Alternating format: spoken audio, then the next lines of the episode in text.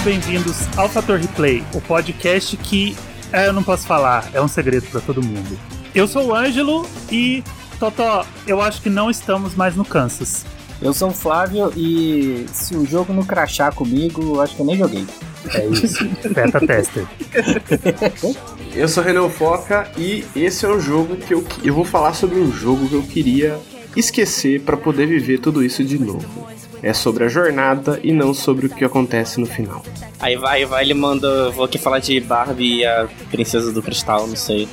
Vou falar sobre, vou é, falar sobre a iCarly. Né? iCarly pro Nintendo DS, é uma a versão do, do 3DS. O Core na Casa Branca do DS. É esse jogo que eu queria esquecer e jogar de novo. Nintendogs. Pô, Nintendogs é 40 na Famitsu, não vem não. É, respeita. Cara, eu não consigo. Respeita esse, o Nintendo. Esse, é um, esse é um jogo que ainda nunca me desceu. Nintendo. Vou, vou trazer ele aqui e explicar por que, que ele é 40. Eu explico com você, amigo.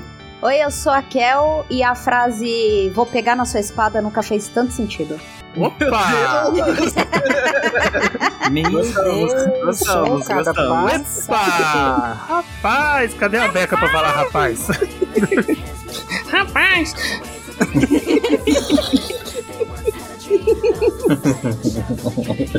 Eu sou o Muri e hoje nós vamos falar de meta. Metalinguagem. É, pega na espada e meta. Ai, que Poxa, tava... é, então. Eu já tava aqui abrindo minhas planilhas aqui, meu filho. Nossa, eu jurava que você ia falar abrindo as calças, assim, que medo. Eu já tava abrindo minhas planilhas aqui, viu minhas metas, porque já tô é, Planilha, é, calça tem outro nome lá em Barbacena, chama planilha. Oi, eu sou o Wash e talvez tenha joguinho de fazendinha vindo aí. Talvez. Oh, meu Deus. Talvez. o rei da fazenda, o fazendeiro. O Wash é fazendeiro. Eu mesmo. Eu, eu, eu nem preciso jogar jogo de fazendinha. Boy, né? Não, não, é, não, isso que eu ia falar, não é fazendeiro, é agroboy, vamos respeitar. É eu, eu, é, eu nem exatamente. preciso jogar jogo de fazendinha, porque é só ali no meu, ir no meu quintal, acabou, já tô na fazendinha. Já tá na fazendinha, né? Você mora na Open Fazenda. Exatamente. Ah, Open Fazenda. é o seguinte, Estamos aqui em um Indica muito especial, cara. A gente gosta de fazer indicas temáticos. A gente já fez alguns, a gente ainda tem alguns aqui no baixo da manga. Mas como vocês já viram pela capa, que vocês já foram chamados por esse episódio, vocês estão ouvindo esse episódio totalmente no escuro. Nós não divulgamos nada sobre esse episódio, porque nós também não sabemos nada sobre esse episódio, porque hoje é um dica surpresa. Então, cada integrante trouxe o seu jogo debaixo do braço no sigilo, cara. hoje é dia dos sigilosos. Indica fora do meio. Indica fora do meio, pega na espada. É, você manda, manda, manda foto do seu jogo que eu mando a minha, retribuo. Isso. Isso, manda, manda foto do seu jogo aí. Manda foto de Só agora. com foto do jogo. Do jogo. Eu só, só respondo com scrap e foto do jogo. Mas é o seguinte, só o Flávio que entendeu, porque só a gente tem idade pra conhecer o Orkut. Que isso? Mas, só, só o Flávio que riu. Puta merda fiz piada de Orkut, só o Flávio Rio vai embora desse podcast. Mas é o seguinte: é indica surpresa. Um não sabe do jogo do outro. Então a gente tá aqui no segredinho, sei lá, quem pegou pelas, pelas dicas, eu acho que eu não peguei nenhum jogo pelas Eu peguei diquinhas. o teu. Quer dizer, essa frase ficou estranha. O meu? É, é sério? Você já jogou? Não, mas eu tô, eu tô com ele na lista pra jogar. Mas você conhece? Ah, então beleza. Então vambora, cara. É, é isso. Hoje é o Indica Surpresa. E a gente vai começar agora, cada um falando do seu jogo, o outro não sabe do que o amiguinho tá falando. Então, bora, bora, bora, bora. Começa o episódio que hoje a gente vai surpreender o amiguinho pegando na espada, né? E, a meta, como é que. Tô confuso. Vou embora.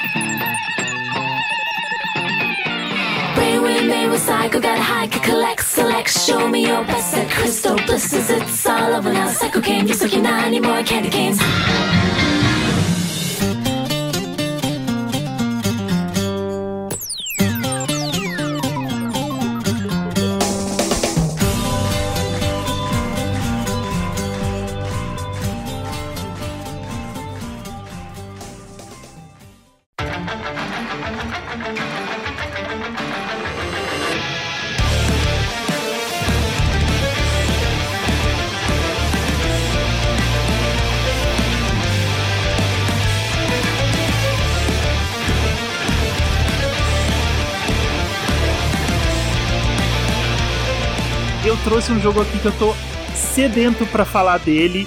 Faz muito tempo que eu quero trazer ele para o Indica e eu achei que o Indica Surpresa era o melhor lugar para trazer ele porque eu tinha certeza que ninguém mais ia trazer esse jogo até porque ninguém jogou. Ah, não, é, é um jogo Metroid, que... Metroid ODM não, hoje. Metroid ODM vai ter um especial vai ter um especial só dele. Angela, algum jogo desconhecido da Nintendo de, de 83? Não, por favor, Angela. Não, é um jogo desconhecido da Nintendo de 2015. Eita. O que? Cara, é... é...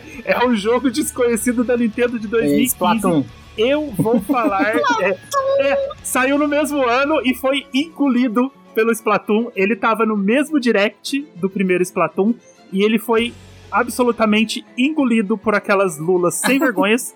Mas é o seguinte, eu vou falar de Codename Steam, ah, que é um sabia. dos jogos. Tá na minha Pô, listinha, tá claro na minha listinha.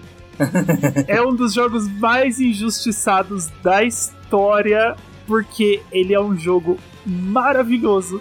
Ele é o jogo que me fez conhecer tático, porque eu já falei isso várias vezes, né? Ah, comecei a jogar tático com Mario Rabbids, comecei a jogar tático com Mario Rabbids. Na verdade, a história não foi bem essa. Quando o Mario Rabbids foi anunciado, e eu falei isso no, no outro episódio, eu tinha certeza que ele era uma verdade, eu fui atrás do Codename Steam para aprender a jogar jogo tático. Eu queria aprender com o jogo tático de quem sabe fazer jogo tático, que é a Intelligent Systems a dona proprietária do Tático, né? Que eles fazem Fire Emblem. Que é a única que faz isso até hoje. E eles né? fizeram. é praticamente a única que faz até hoje, né? Exatamente. Zoando, tá, gente? Brincando. Exa não, mentira, todo mundo faz. Né, Square?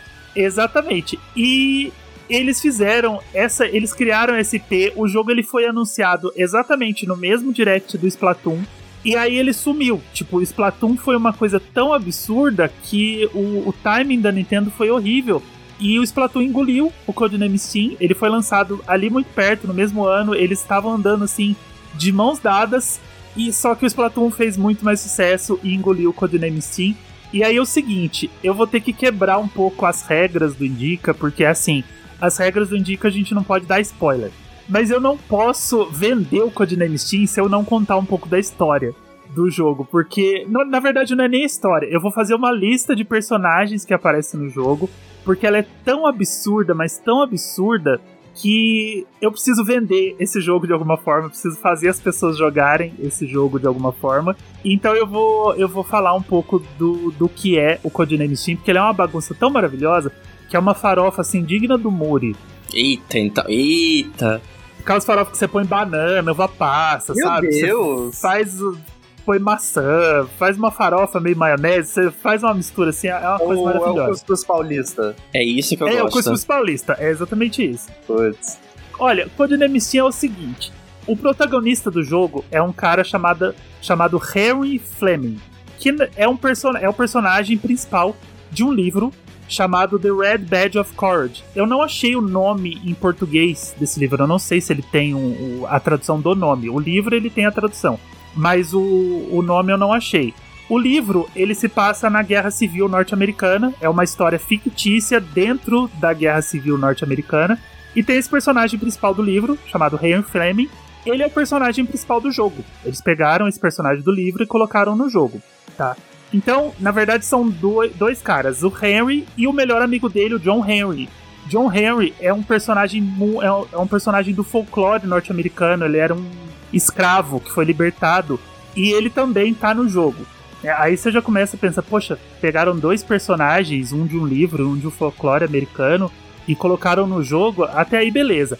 Só que acontece o seguinte, eles estão lá, né, no meio da guerra civil norte-americana, né, bolando táticas e e, e planos de guerra e tudo mais, quando os Estados Unidos são atacados por uma raça alienígena, né? Aí, oh, poxa, o que está acontecendo? E aí, enquanto eles estão sendo atacados, aparece um dirigível no céu, um dirigível chamado Lady Liberty, e esse dirigível está sendo pilotado pelo Abraham Lincoln. Eu que? Nossa, Caraca. meu Deus. Esse é realmente é a farofa do meu nível. É, gostei, gostei, gostei. e aí, o Abraham Lincoln recruta esses dois para a equipe STEAM, que é a abreviação de Strike Team Eliminating Alien Menace. E aí o que que acontece? Ele recruta esses dois para salvar a rainha Vitória lá no Reino Unido. E quem que ele coloca como quarto membro dessa equipe? O Leão do Mágico de Oz. Meu Deus. Caralho. O, o, pessoal que fez esse jogo, eles estavam bem das faculdades mentais deles, é. assim. Só que assim, não apenas o Leão do Mágico de Oz, ele chama também a Tiger Lily, que é uma personagem famosa do Peter Pan, e o Tom Sawyer, o Tom Sawyer, das aventuras de Tom Sawyer. Isso aí, isso aí é o que? Um Kingdom Hearts tático? É, é, mais ou menos isso, cara. É mais ou menos isso. É um Kingdom Hearts tático, exatamente. É, sei lá, tipo, o chefe vai ser. Um dos chefes vai ser, sei lá, o Michael Jackson. É. E o outro vai ser o Harry Potter. É, o Exterminador aparece lá, sabe? Essa Caraca. é a base do jogo, cara. Tem mais mistura do que Smash Bros. Ultimate. Não, e inclusive dá pra você usar amiibo e jogar com os bonequinhos de Fire Emblem, né? Isso, isso. É, uma, uma isso. das coisas legais desse jogo, que como ele é da Intelligent Systems, você pode usar o amiibo para liberar o Mart, o Ike, o Robin e a Lucina. Porque eles, os quatro têm amiibo deles, né? Então você pode usar os amigos para liberar esses personagens. Então, o que que acontece? É, nesse começo da história, isso é a base da história. Nesse começo da história você tem esse time de é, celebridades da literatura. E aí vocês vão para para Inglaterra salvar a rainha. Quando vocês estão fugindo de lá, que vocês estão voltando para os Estados Unidos, vocês descobrem que na verdade você recebe um telefonema de um cara chamado é, de um professor chamado Randolph Carter, que na verdade ele é um personagem que aparece em várias histórias do Lovecraft. E aí ele te conta que o mundo está sendo atacado por uma entidade chamada Shugot ou Shogot que é um dos personagens que o Lovecraft criou, que é um dos, dos monstros ancestrais que criou o mundo junto com Túlio e a, e a turminha do barulho. Esse, essa entidade, o poder dele é criar exércitos, criar soldados infinitamente. Ele pode criar soldados ao infinito e para lutar a favor dele. Então ele vai criando, criando hordas e hordas e hordas de soldado ah, enquanto ele não for destruído. E para destruir ele, vocês precisam ir atrás do Necronomicon o famoso livro dos mortos criado pelo Lovecraft, certo? Só que aí é o seguinte, eu vou falar só mais só mais três personagens e aí eu vou parar, prometo. Eu paro de dar spoiler. Enquanto vocês estão sendo atacados lá, quando vocês estão quase. Quando, quando esse professor te, te liga, né? Que vocês vão atrás do Necronômico, vocês precisam de, da ajuda de um amigo muito querido do leão.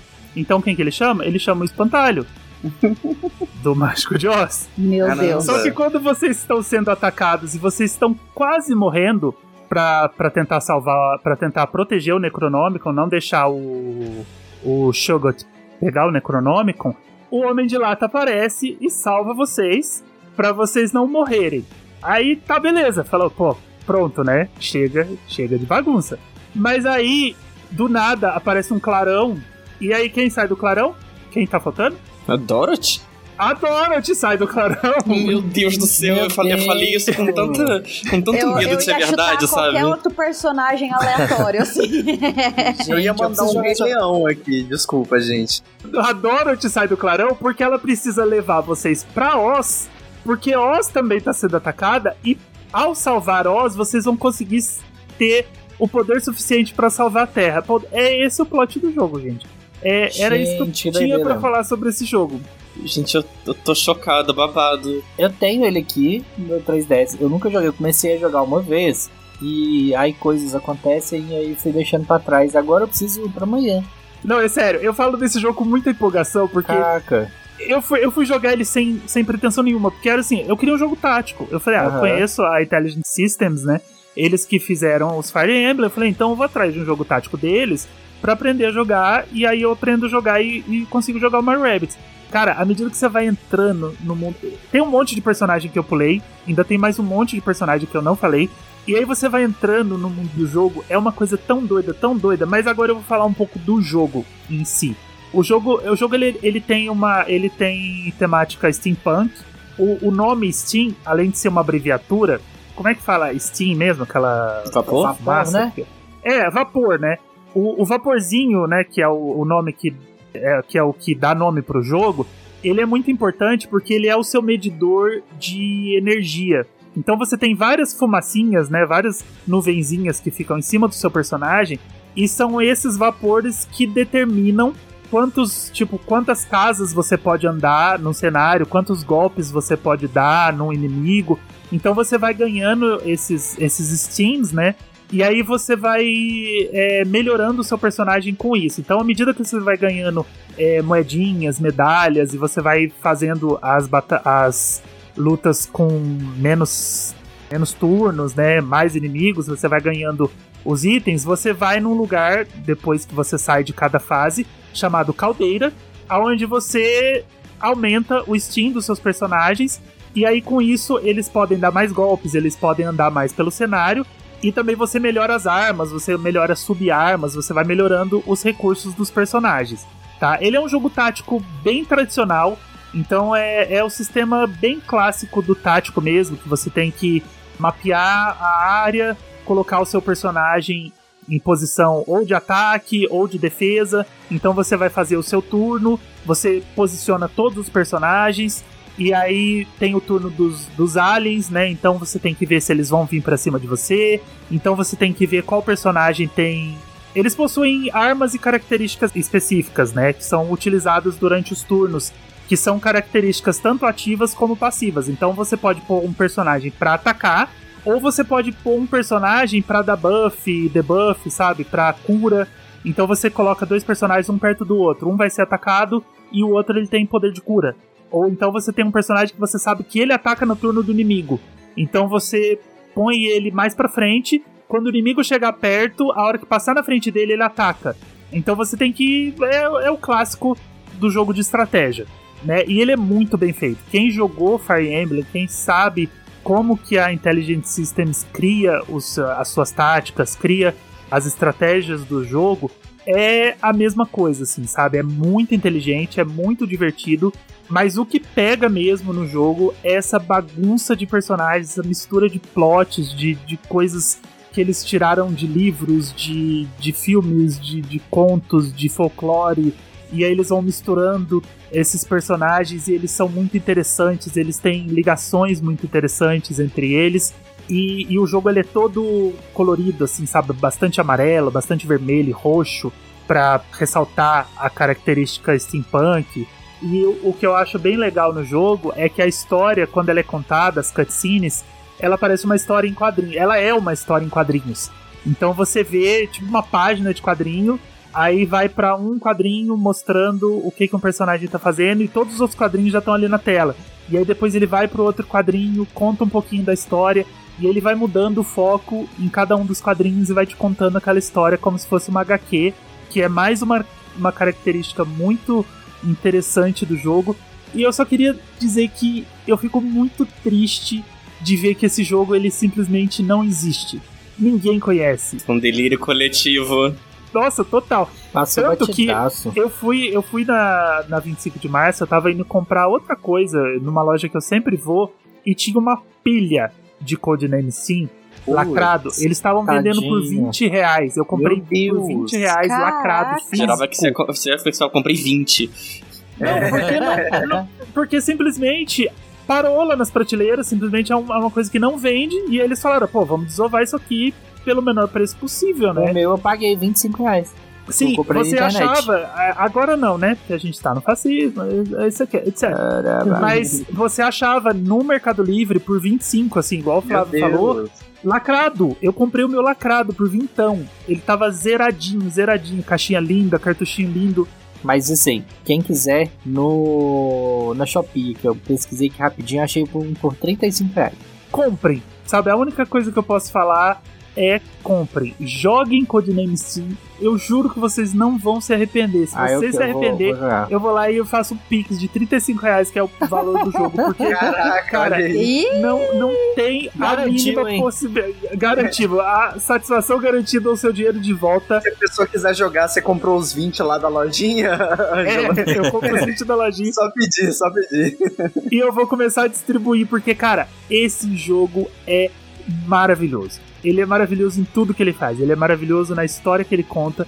Ele é maravilhoso nos personagens que ele, entre aspas, criou, né? Porque ele não criou bosta nenhuma, ele saiu pegando personagens pra tudo que é lado. Ele é maravilhoso no gameplay, ele tem um gameplay muito legal, ele é lindo, assim, sabe? Ele não é visto todo de cima, igual o, o, os Fire Emblem, por exemplo. Ele é visto mais de lado, assim, sabe? Você, você vê o cenário numa perspectiva mais de, de panorama, assim, sabe? Você não vê tudo por cima.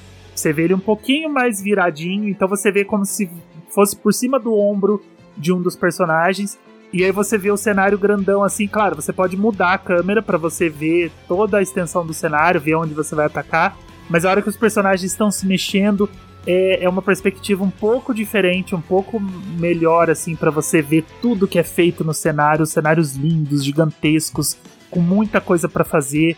A inteligência artificial dos inimigos é muito boa. Você tem que é, fazer sua estratégia mesmo, assim como qualquer jogo de estratégia, né? Pensando dois, três movimentos para frente, porque senão eles dizimam o seu time todo.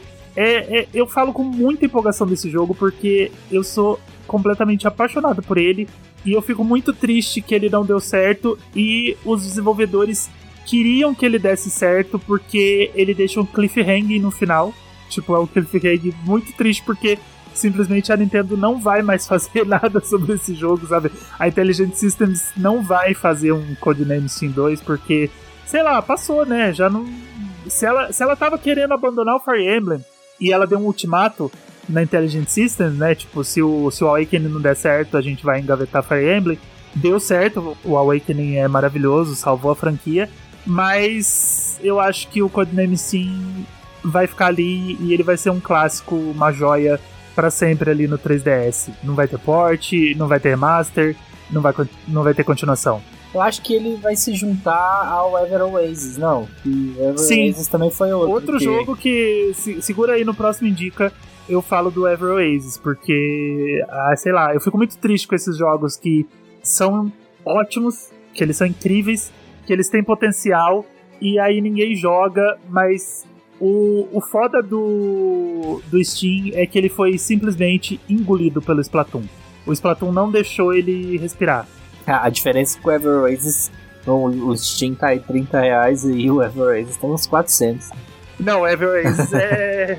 é raríssimo. Era, era Grezo tentando fazer o próprio Zelda, e ela é. fez. É, ele, é, ele é realmente um, um Zelda da Grezo.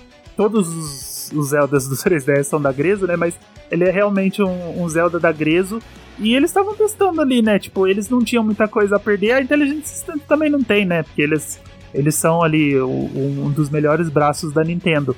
Mas é uma pena ver que esses jogos eles são meio que testes e, e, eles são melhores que muita franquia por aí, né? Inclusive o episódio da semana passada, muita franquia aí que, que morreu e não precisava ter morrido. E esse aí é um dos jogos que ele vai ficar ali. Ele vai ser para sempre uma, uma pérola perdida no 3DS. E é isso. Eu tô muito feliz de ter trazido o Codename Steam e muito triste de, de saber que é isso, ele, ele nunca vai sair dali.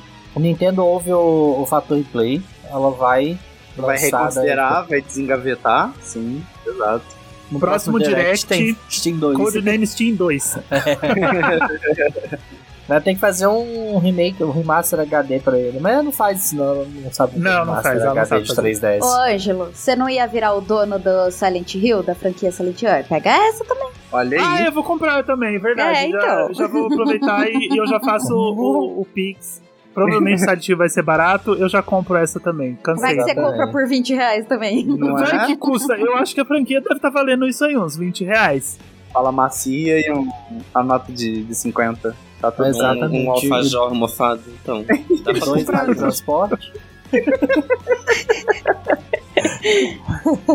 Mas, cara, eu tô feliz. Eu tô feliz que a Kel sabia. Eu sei que o Flávio já jogou e eu tô feliz que o Wash tá com ele no, então, no é, Desculpa te decepcionar, amigo. Eu achei que fosse outro jogo, você acredita? Ah, você achou que era outro? Ah, pô, mas que outro jogo tem a Dorothy? Ah, que outro jogo e é não, de Oz? Então, você falou do cachorro, né? Ah. Você não falou do cachorro na, na frase inicial? Isso. Eu achei que fosse Kentucky Road Zero, velho, porque tem um ah, cachorro não. na capa. não, é literalmente o Totó. Eu tava, eu tava, eu tava falando literalmente da Dorothy.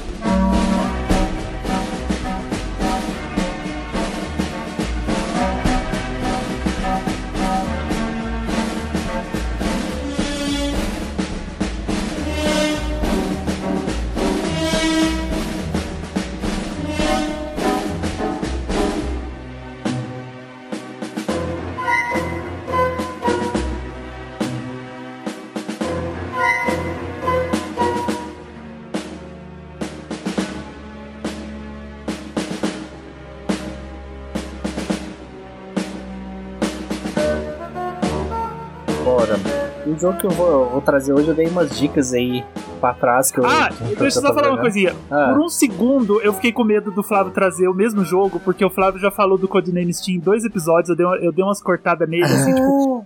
O Flávio falou assim, não, porque no, no, episódio tático, o Flávio falou assim: ah, não, porque o Codename Steam é outro jogo, e eu, tipo, não, é, e, e isso aqui. E... Não sei o que é isso. Fingir desmaio. Assim, eu joguei, mas eu joguei 10 minutos dele. Assim. Não, mentira, eu joguei umas horinhas só e larguei, depois eu vou voltar. Eu, agora... Aí eu fiquei com muito medo do Flávio trazer o mesmo jogo, ia ser muito doido, mas vamos lá, Flávio, manda ah, o seu aí. existe esse risco ainda. Então, eu dei umas dicas para trás que eu estava jogando um jogo antigo. E, e aí, assim, o que, que eu quis pensei assim, nessa questão do, do, do Indica, né? Eu quis aproveitar a, a oportunidade para ir para um jogo antigo que eu tenho muita vontade de jogar há muito tempo e, é, e trazer algo fora do, do meu padrão, né? Ali de, de coisa. E sem sair muito, né? Tipo, saindo do, do, do, do padrão, mas sem ir para algo totalmente diferente. E aí eu fui lá. Então, assim, primeiro queria pedir desculpas aos nintendeiros e nintendeiras de todo o país. Hoje eu vou decepcionar vocês porque eu vou falar de um jogo de PlayStation. Olha Na verdade, aí. ele tem no PlayStation também, né? Ele não é exclusivo de PlayStation. Flávio sonista confirmado. Exatamente. Ele saiu para o PlayStation 2. É... Aí eu fui lá na lojinha da PSN, localizei ele, vi que tinha, comprei e comecei a jogar. E o jogo é Psychonauts. E oh. aí eu fui lá jogar o Psychonauts, todo feliz. Conheço só de nome. É muito bom, é muito pois bom. Pois é, então, é isso aí. O Psychonauts sempre ouvi muito falar muito bem dele, e aí eu vi o 2, eu fiquei apaixonado. Falei, não, o uhum. momento é esse, agora chegou a hora de jogar. E aí eu fui pegar pelo. Pelo primeiro, né? Da origem. Pelo primeiro, obviamente. Pelo, pela, pela PSN, né? PlayStation 4 ali, tem as versões do, dos joguinhos de PlayStation 2 e ele é um deles. Então eu falei, ah, vou jogar no Play 4, tava baratinho, comprei. E aí eu fui jogando devagarzinho, curtindo muito e tal. E, então vamos, vamos desde o início, né? O que, que é o Psychonauts? O Psychonauts é um jogo de plataforma, ele foi lançado em 2005 pro Xbox e pro PlayStation 2. E na época eu cheguei a pegar o disquinho, né? O disquinho ali do. o disquinho alternativo, né? E sempre fiquei nessa na cabeça de voltar para ele um dia. Esse. Hum. O Psychonauts ele foi criado pelo Tim Schafer. Tim Schafer, que é o cara que era o, o o desenvolvedor da Double Fine, né? Que ah. ele faz jogos, ele fazia, né? Ele ficou famoso por fazer jogos de point and click. Entre eles o. Como é que chama aquele da moto? Caramba! O, Full Throttle. Full Throttle, isso, isso. Full Throttle. Maravilhoso. É, e o. O Green Fandango. O Green Fandango ah, é muito dele. bom. Nossa, o Green Fandango é perfeito. Não, e ele dublado é excepcional, pelo amor de Deus. Nunca ri tanto jogando um jogo. Não, eu gosto, eu gosto dele dublado, eu gosto dele legendado, eu gosto dele em chinês, eu gosto dele. Cara, eu já joguei. A é dublagem brasileira é perfeita, eu já tive a oportunidade de entrevistar o Itamar Lembo, foi Ai, maravilhoso. Legal. Cara, eu acho que, tipo assim, eu primeiro jogo que eu vi um puta trabalho, assim. Sim. Eu gosto mais de jogar ele em português que em inglês. É, e assim, ele. ele eu lembro que quando eu era pequeno ali, eu, eu via esses jogos em revista, então eu queria jogar, mas eu não conseguia, porque eu nunca tive um PC e tal, né? Eu fui ter PC mais velho, era mais de, de consoles. E eu ficava doido pra jogar e não conseguia. Aí eu consegui pegar o, o Green Fandango é, no PlayStation quando saiu remasterizado. Eu joguei o Green Fandango no Play 4 eu tava curtindo muito até chegar num ponto em que eu não conseguia avançar de jeito nenhum. Olhava guia, olhava tudo e não conseguia avançar de jeito nenhum. Mas é um jogo muito divertido, até onde eu fui ali, até hoje eu não terminei, mas eu, eu gostava muito. E eu achei ele muito criativo e tal, e eu, aí eu sempre vi na cabeça Psychonauts. Aí até eles anunciaram a sequência, eu falei, caramba, eu tenho que voltar pro Psychonauts. E aí agora foi a vez. E assim, Psychonauts é um jogo de plataforma, e aí quando você pensa em plataforma Double Fine, ele faz exatamente aquilo que eu tinha na minha cabeça, né? Que é um jogo bem com, com o ritmo e o estilo que ele fazia, o point and click, só que com plataforma. E então ele acaba sendo um plataforma narrativo mesmo, né? Ele, ele tem um, ele é um collectathon, e na época era o que rolava, né? O collectathon tava no auge ali, ou tava acabando, né? Tava começando a, a decair um pouquinho os collectathon. Ele, ele é um collectathon e narrativo. Então ele tem realmente ali uma, uma sequência e tal. E tem muito do que o Tim Schafer fazia nos point and click, que é você ter que pensar um pouquinho fora da caixa, usar um pouquinho a cabeça ali para tentar solucionar os puzzles, tentar descobrir como avançar. E, e ele faz isso tempo Tipo, ah, você precisa de um, um item específico para que você esteja dentro da mente da pessoa. E aí, a, a voltando, né, para chegar na história, o, o Psychonauts conta a história do Ras, Rasputin, conhecido como Ras.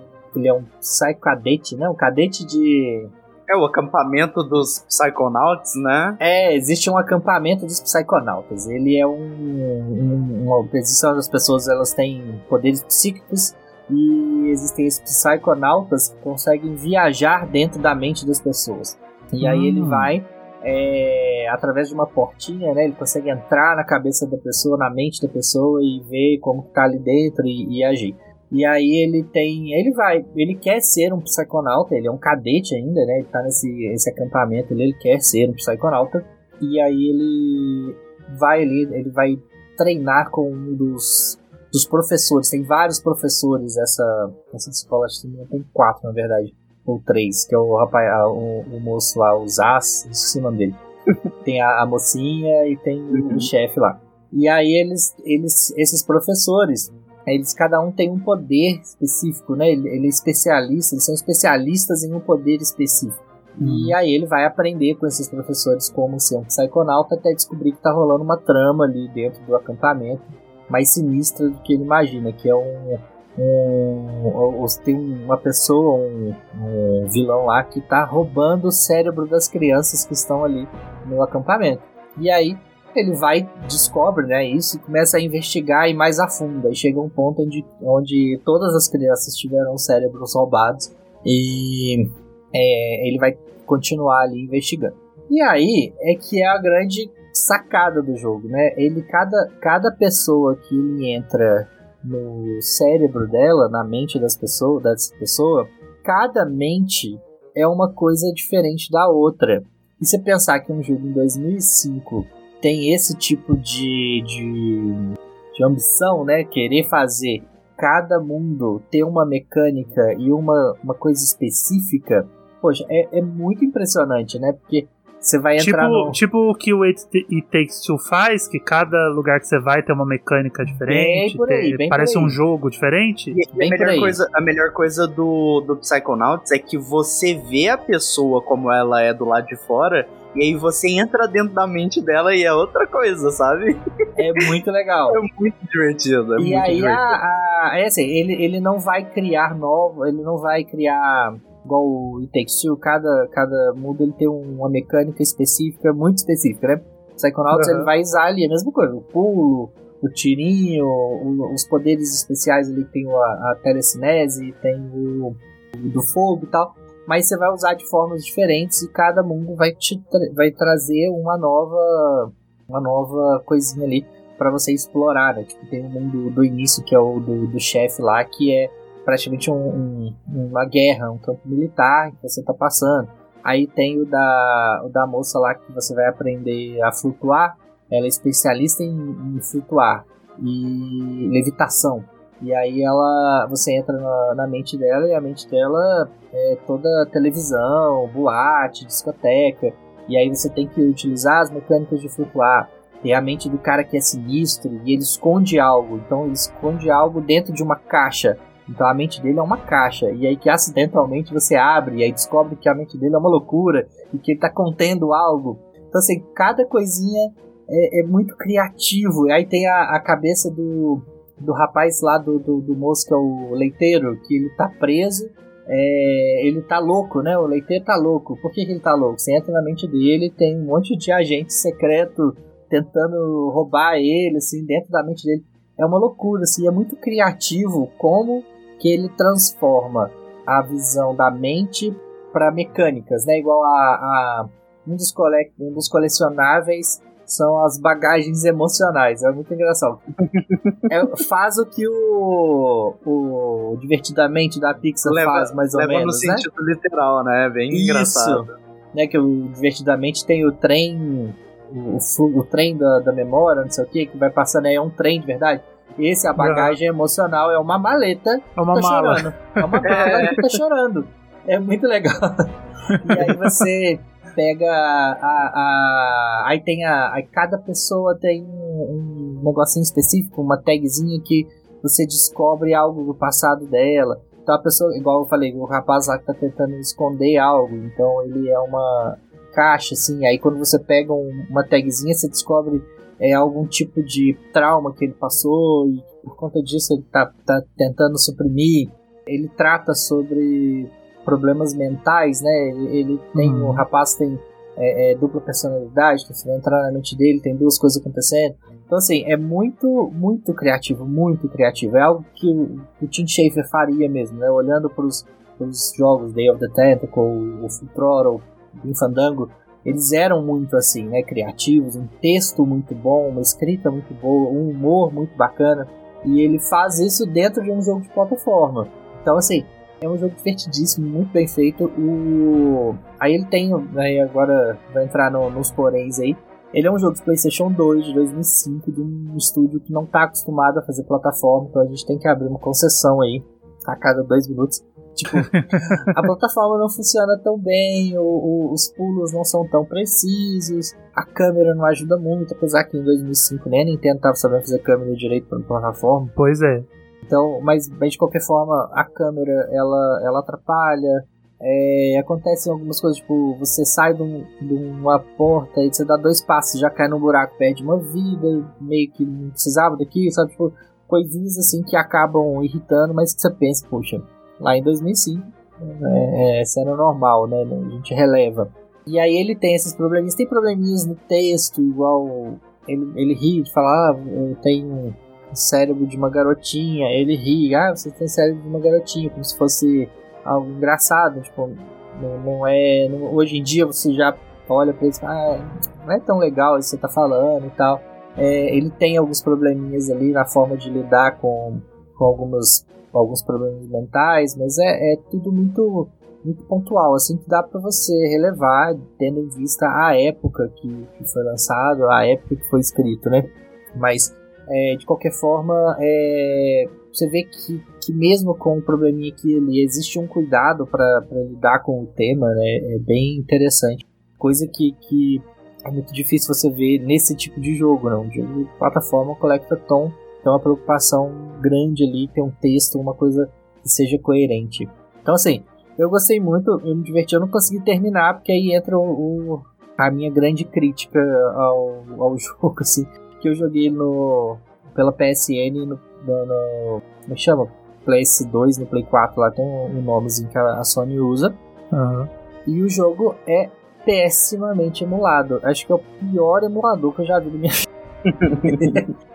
Eu, é horrível. Pra, pra, pra, satisfazer essa, essa necessidade, eu recomendo demais o jogo no xCloud do, do Xbox. É muito bom. Ah, pois é, verdade. Gostosinho, roda lindo, lindo, lindo, lindo, lindo. Nossa, eu nem lembrei. Mas assim, é, apesar de que eu teria de usar o, o PC aqui, acaba que, que, eu não ia dar tanta atenção. Uhum. Mas, de qualquer forma, vou, às vezes eu vou tentar mudar a forma, porque o que, que aconteceu? Ele é muito mal emulado, ele trava, ele engasga, ele tem queda de frame, a música para, a luz, a iluminação, você vê que tipo, não funcionava desse jeito, sabe? Não, não, a luz no rosto dos personagens, a, a projeção da luz tá errada, o, as texturas estão erradas, tem coisa que. tem popinha ali que com certeza não acontecia. Então tem muito problema de emulação. É, é um pouco difícil isso também, porque tipo, o jogo é original do, do, do Xbox daquele gigante, né? Então uhum. é bem antigo, bem, bem antigo. É, não, mas eu digo. É porque assim, é, é, existe, por exemplo, o GTA, o GTA da época. Você uhum. sabe que tem os popins ali que vão aparecer. Sim, sim. Esse não, você tá dentro de um cenário fechado, o jogo tá tá fechado ali, de repente pula um, um negócio, sabe? Tipo, você vê que aquilo não era para ser assim. Então, é, é dá para perceber que quando é um popinho de, de, da época mesmo, ali, de algum problema de, de, de reprodução da época, e quando é um problema de bug. Dá pra ver muito nítido isso.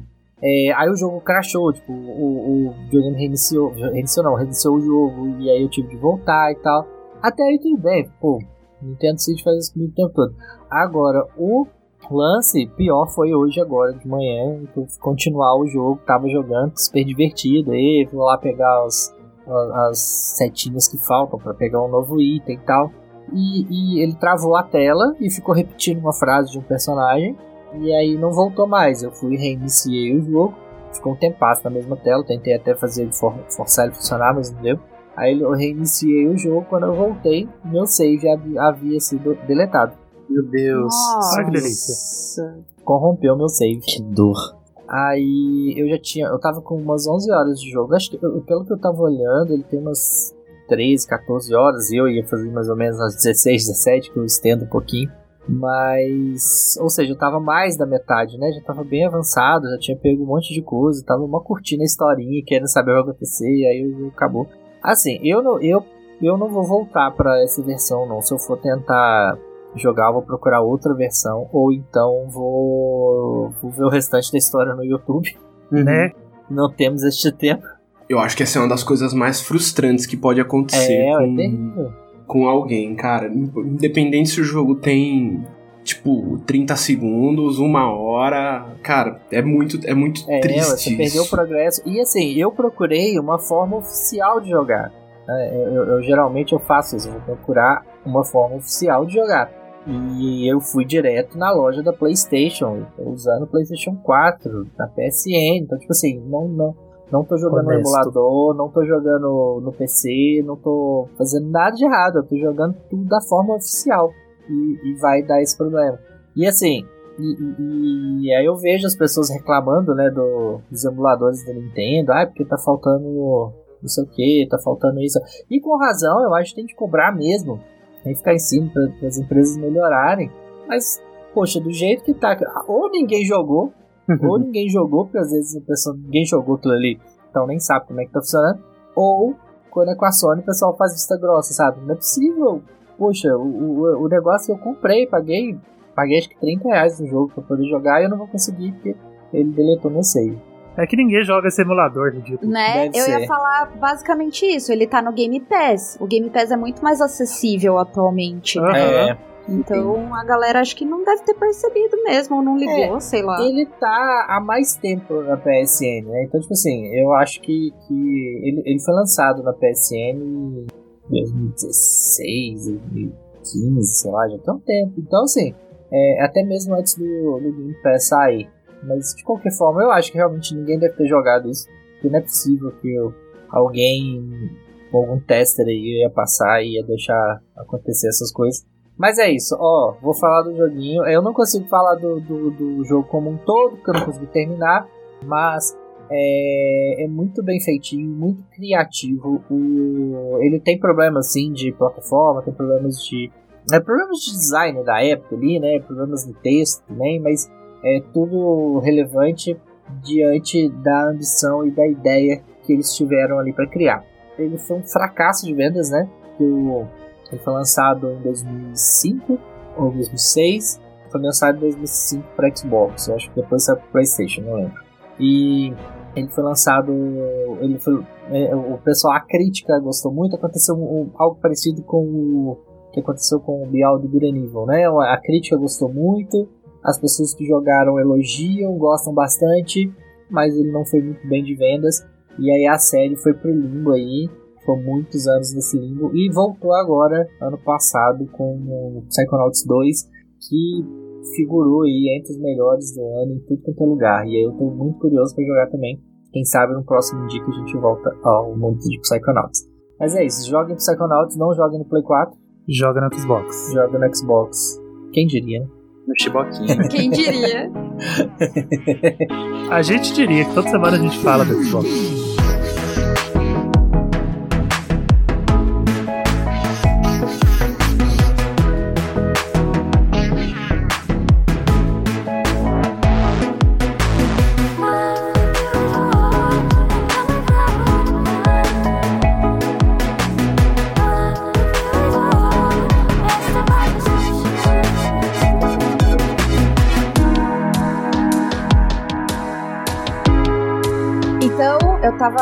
Mega ansiosa para falar desse jogo, porque foi um jogo que eu terminei ele recentemente, tem umas três semanas em live.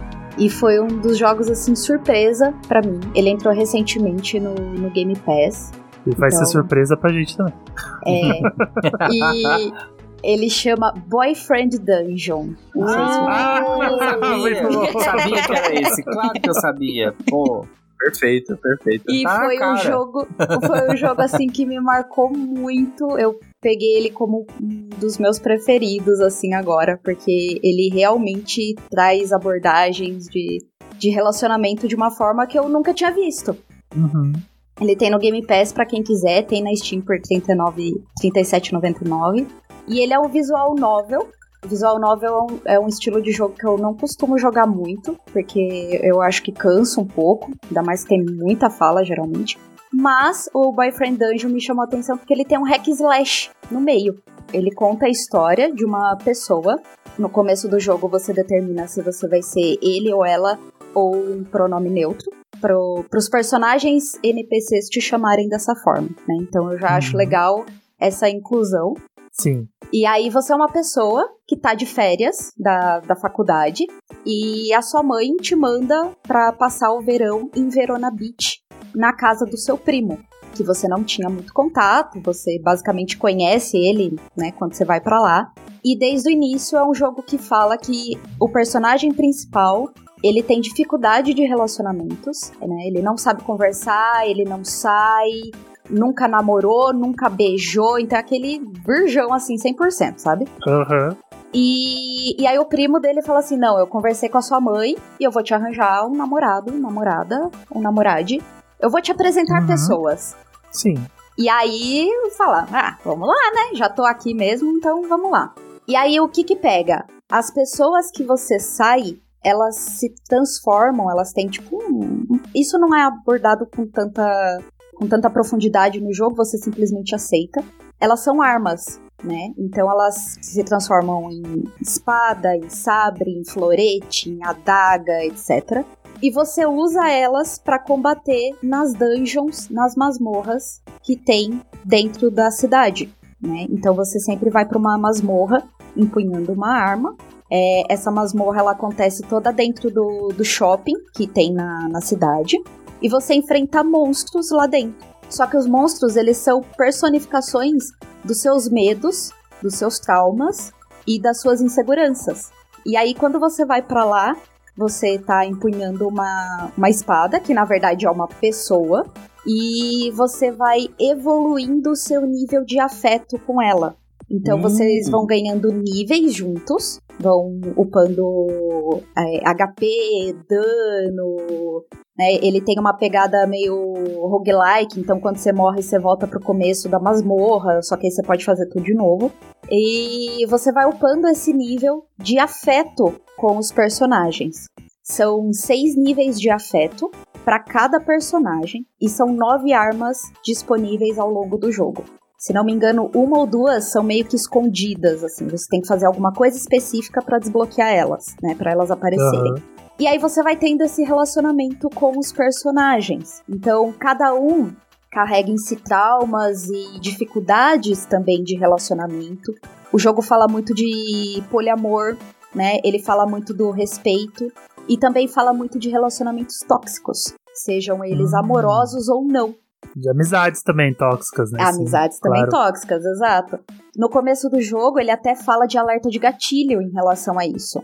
Porque não é todo mundo que consegue tancar esse tipo de situação, né? Seja num jogo, num filme. Não é todo mundo que tá numa fase legal para ler e jogar sobre isso, né?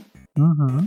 E aí eu achei o jogo fantástico, assim. Você não é obrigado a ficar com todos os personagens. É, você pode manter o nível de amizade com eles, mesmo chegando ao nível máximo de afeto com cada um deles. Mas é basicamente assim: você conhece um personagem, vocês se apresentam, se conhecem, saem juntos, e aí ele fala: Ok, estou disponível para ir na masmorra com você.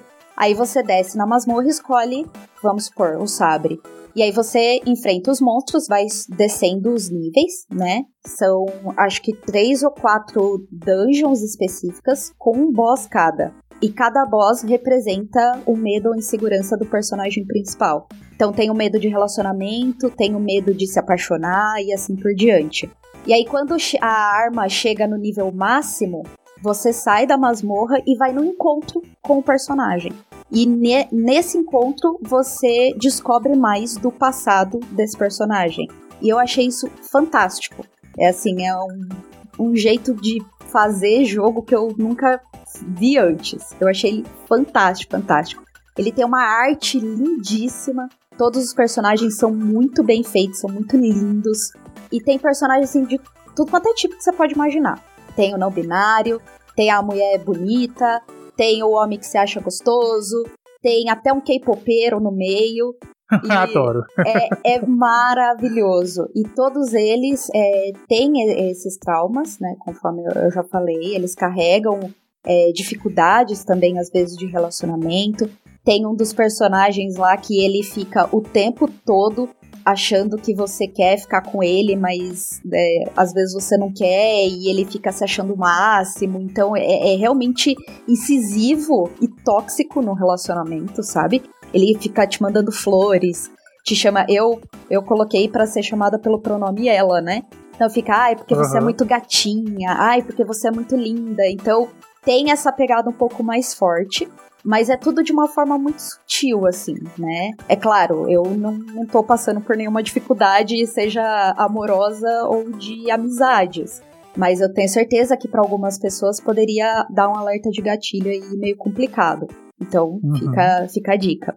Fica a dica. Uma coisa que eu achei muito legal no começo do jogo também é ele te perguntar se você tem dificuldade de relacionamento com a sua mãe e se você quer receber mensagens dela, porque como a sua mãe te manda para essa para Verona Beach para você se relacionar com as pessoas, você fica o tempo todo em, mandando SMS, trocando SMS com a sua mãe. Então, existem pessoas que têm uh, algum bloqueio ou não falam com as suas respectivas mães, que pode desabilitar isso no jogo também. E eu achei de uma sensibilidade muito foda, assim. Ou simplesmente você perdeu a sua mãe, né? E você Exato. não quer, sei lá, jogar um jogo que você fica recebendo mensagem Exato. da e sua mãe. Fala... Pô, que foda, cara. É maravilhoso. Foda. E eu, eu achei sensacional. E ela fala todo o tempo com você. Ai, seu primo me contou que você tá saindo com várias pessoas.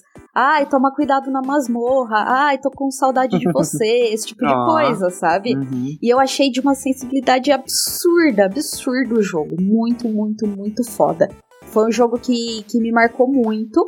E que até mesmo assim, eu e durante as lives a gente chegou a discutir sobre sexualidade. Porque é um jogo que deixa abertura para isso, sabe? Então você pode se relacionar com uma pessoa só, com duas, com todas ou até com nenhuma. Então é muito foda isso. Eu acabei o jogo me relacionando até com uma da, das personagens e um outro cara, porque é muito foda. Eu achei sensacional o jeito que eles tratam a, as situações, do jeito que eles abordam, do jeito que eles passam isso no jogo.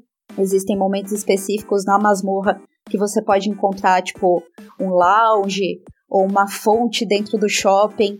E aí você tem uma conversa, você pode descansar, né? Recuperar seu HP. E aí você tem uma conversa um pouco mais íntima com a, o personagem que você tá jogando.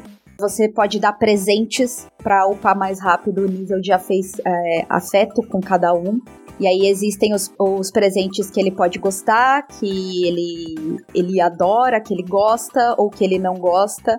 E isso afeta apenas até onde eu percebi só o nível de, de experiência que ele ganha para upar o afeto. Mas de qualquer forma, existe essa opção.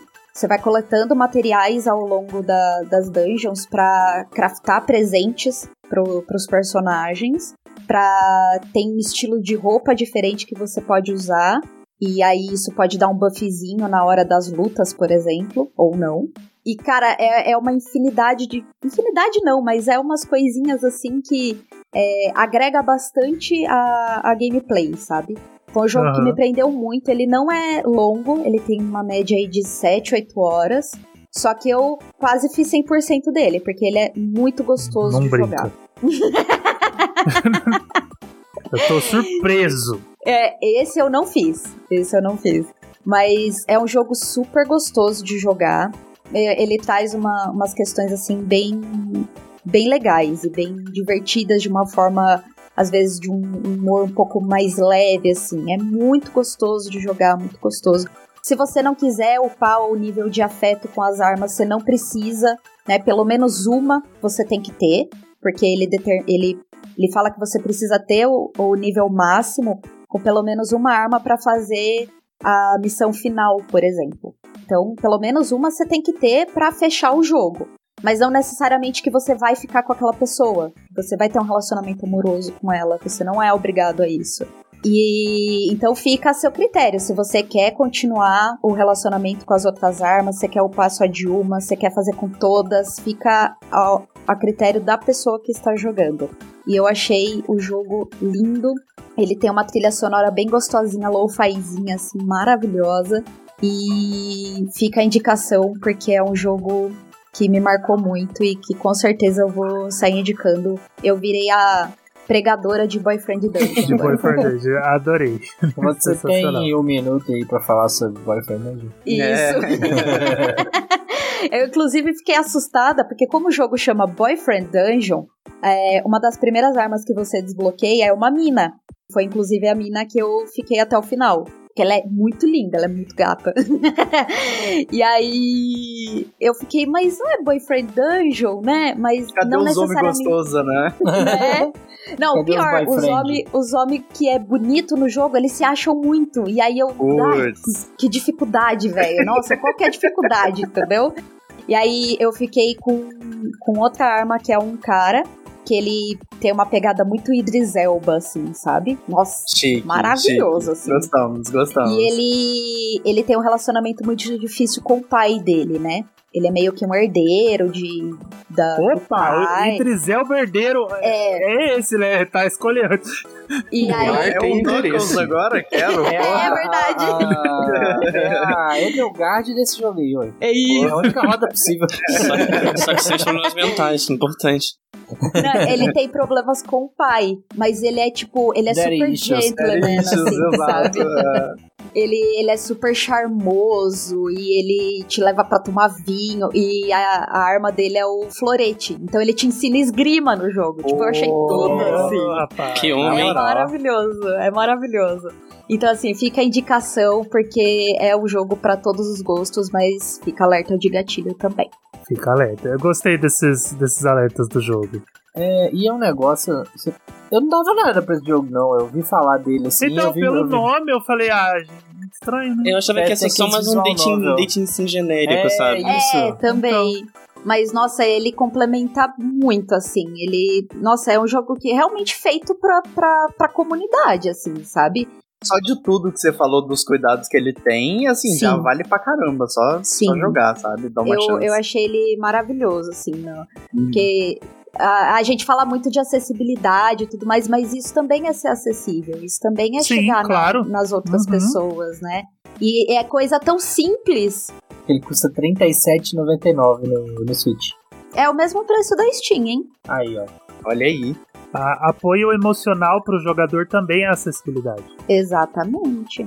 É, como é que é a responsabilidade afetiva pelo jogador também é acessibilidade. Exatamente, isso, É, claro. exatamente. E é um jogo que ensina que pegar na espada do amiguinho dá XP, Dá mas XP. só se tiver afeto. Isso. Então, E quanto, é, é e isso. quanto mais afeto, mais Gente, dano a espada dá. Mais espada. Ah, ó, mas- ah, olha, quanto mais afeto, mais dano a espada dá. Aqui É tendo isso, chegamos. gente. Aqui chegamos, exatamente. que horror. Muito bom, tá na lista. Credo. Cre- delícia. credo que Credo, que delícia. delícia. Credo, que Que delícia. absurdo, gente.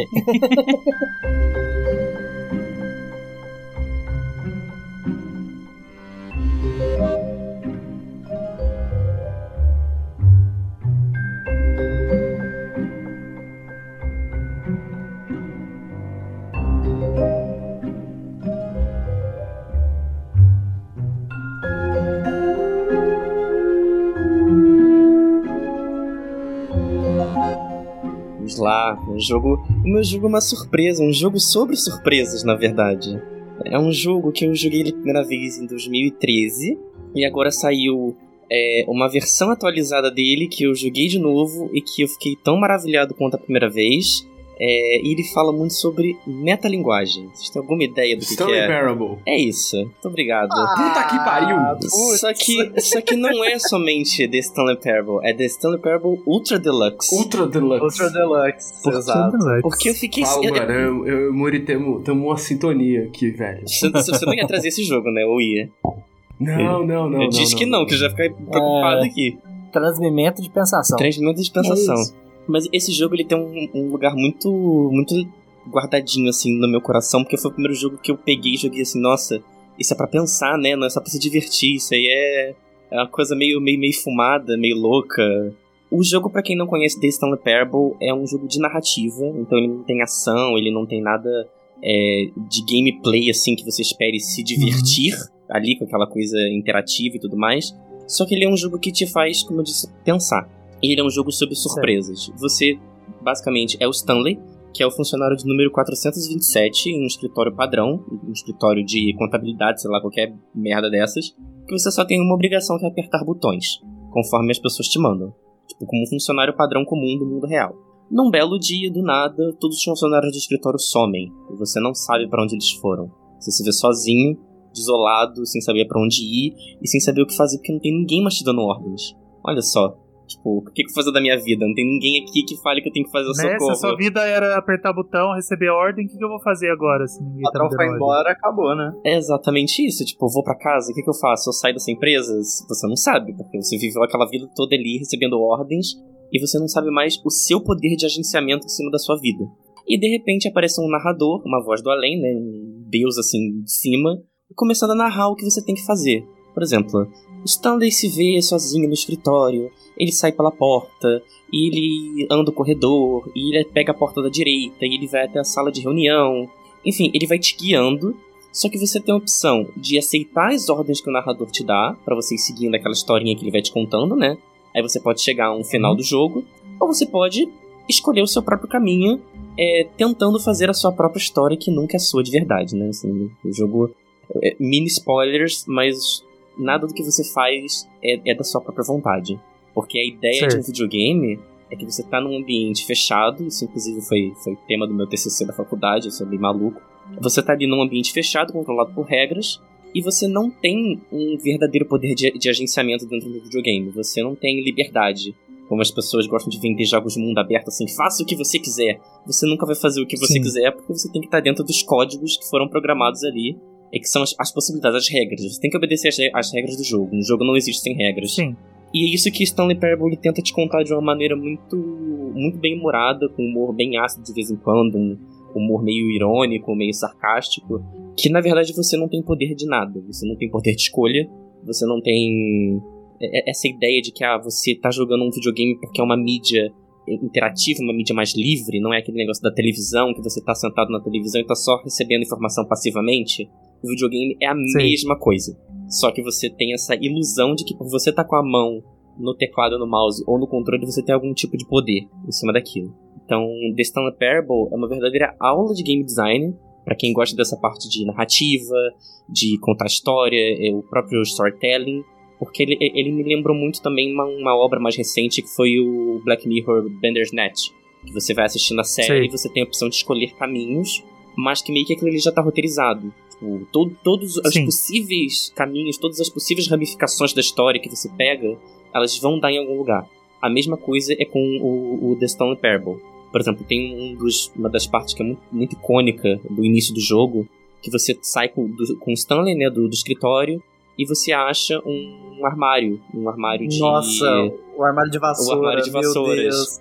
É perfeito. É perfeito esse momento. É perfeito. É E- perfeito. É, e tipo, Eu fiquei vendido nesse jogo nessa parte. É, não, é- é- o armário de vassouras, eu gosto de dizer assim: se você vai jogar Stanley Parable, você tem que tentar pegar o final do armário de Final vassouras. do armário de vassoura, sim. Eu não vou falar aqui spoilers, eu não vou, não vou dar detalhes, então joguem Stanley Parable e tentem pegar o final do, do armário de vassouras. Mas assim, você simplesmente você tem toda uma narrativa por você só entrar no armário de vassouras. Sim. você entra lá, Nossa. E você fica, e o narrador vai falando com você e tal. Ele vai falando, vai falando, vai falando, vai falando. E você segue o que o narrador tá, tá, tá ali te explicando. E, e o narrador, assim, a dublagem dele é impecável, é mu- mu- muito maravilhosa. E você tem dezenas de finais diferentes. Então você pode fazer o que você quiser que vai te dar em algum caminho diferente. E a graça dessa versão Ultra Deluxe, que saiu agora no dia 27 de abril, aí pra quem pegou a referência que Stanley é funcionário 427, 27 de abril. Hum. Essa versão Nossa nova. senhora, ela... cara, essa aí foi profunda, hein? Essa aí foi profunda, né? Eu, eu demorei pra pegar essa daí também. É digno daquela, daquele caso lá do Abandoned. Nossa! Pelo amor de Deus. A, única Deus, difer- fora. a única diferença é que tem um jogo por trás disso aí. É, né? isso aí um- é, existe, né, o Stanley cara? Parable existe. A, a graça dessa versão nova da Ultra Deluxe é que ela é perfeita pra quem já jogou The Stanley Parable, porque ela adiciona mais finais, ela adiciona novos conteúdos. Eu até postei uma print no Twitter esses dias que conforme você vai avançando aparece uma porta escrito novo conteúdo. Tipo, entre aqui. O novo conteúdo está aqui. Isso, é- isso eu achei genial. Só que ele também é perfeito pra quem nunca jogou, porque ele ainda é um jogo clássico. Você ainda tem os finais clássicos, os, os achievements clássicos e tal pra você fazer. Não, vale ressaltar que agora, nessa Ultra é, Deluxe, eles botaram o achievement de fique 10 anos sem jogar Stanley Parable, né? No primeiro jogo, você tem o achievement Ah, de ficar 5 anos sem jogar no Stanley Parable. E eu tenho esse achievement na Steam. E aí, Kel? Eu tenho. Aí, pronto, ó. Kel, é só você não comprar um novo jogo agora. Lembra Não, do não Metal tenho, Gear não. 3 que você avançava o relógio do videogame e o The Old morria de velhice? Ah, sim, no, no Metal Gear Solid 3, Metal né? Gear 3. Sim. Mas não, nesse você tem que ficar 5 anos sem abrir o jogo. É, Tipo, você tem que ficar sem abrir o jogo. Pô, tinha que rolar um achievement desse pro Animal Crossing. É, nossa, aí eu, eu platinava. Aí apareceu assim, Blup, otário. Abandonado. Você entra Abandonou os na. bichinhos. Você entra na ilha, tá todo mundo morto, né? Seu aba- abandonador de bichinhos. Eu já, já faço isso sem achievement mesmo, gente. Com achievement seria Então, mais É recompensador. por isso mesmo. Pelo menos ia ter uma recompensa. Exatamente. e, e é isso, tipo, o novo conteúdo, ele é muito atual, assim, ele faz umas referências muito atuais com jogos recentes, com trends do mundo dos games, né, mesmo, ele cita, por exemplo, tem uma parte que ele cita Rocket League, é, uma parte que ele cita até o Firewatch também, que é um jogo que eu amo muito. Ele fala muito sobre essas partes novas, né, ele tem uma parte que é mais profunda, assim, que eu fiquei bem chocado, que eu não esperava ficar tão tocado, que ele fala muito sobre essa sensação de que você tá jogando alguma coisa, mas você tá de fora daquela sua bolha, sobre lidar com críticas, ansiedade, isso é muito importante pra quem tá produzindo um jogo agora, é, e tá com medo de review negativo, enfim, que isso acontece, assim, acontece com qualquer trabalho, acontece com qualquer profissão, seja você game designer ou não. Então, ele é um jogo muito completo, você sai tendo uma experiência. É uma experiência super curtinha, assim, você não precisa jogar todos os finais, é claro, mas sei lá, o final principal, o primeiro, né, que você seguindo a, a história do narrador, você fecha em, sei lá, 40 minutos. É uma coisa muito, muito rápida, então você joga vários finais num dia só, aí você vai desbloqueando mais conteúdo, vai desbloqueando outros caminhos. É, ele é um jogo muito inteligente, eu gosto de, de dizer, né? É um jogo que te faz pensar, Uhum. mas te faz pensar de uma maneira bacana, que você fica, depois que você joga, você fica, uau, nossa, caramba, hein? Metalinguagem foda. A única parte ruim é que o jogo ele não tem qualquer tipo de localização PTBR, então você tem que saber inglês, minimamente. Pode colocar ali as legendas, mas como é um jogo de narrativa, você tem que ler o texto, você tem que entender o que está acontecendo ali na, na história. Não ter legenda em português, ainda mais para um jogo que hoje em dia tem orçamento para isso, é bem decepcionante. Só que ele tem um lado bom que o The Stone Parable clássico de 2013, ele saiu só para PC, só que agora essa outra Deluxe, ele expande também as plataformas, então você tem para PC, PlayStation 4 e 5, Xbox One, Series X e S e Nintendo Switch, pra quem gosta de jogar fazendo um totozinho bacana no banheiro, também pode.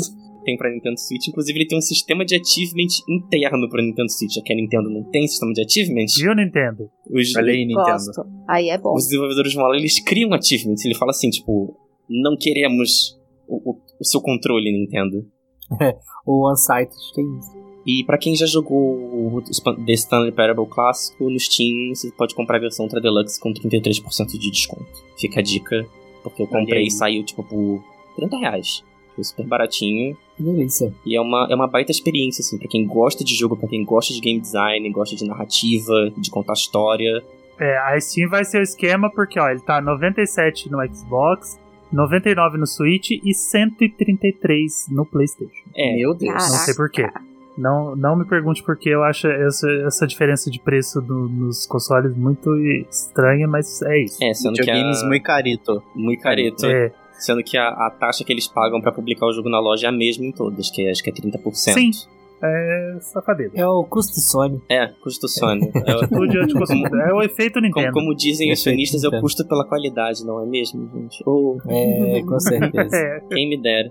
Ó, e eu vou agradecer o Muri, porque, tipo, agora eu, eu vou jogar. Porque eu joguei esse jogo. Eu nem lembro quando, faz muito tempo, né? Até porque eu tenho um ativity de 5 anos, então faz muito mais de 5 anos que eu joguei. E eu não entendi porra nenhuma do jogo. E aí eu só fechei o jogo e falei, ah, que merda esse jogo, não vou jogar mais essa merda, não.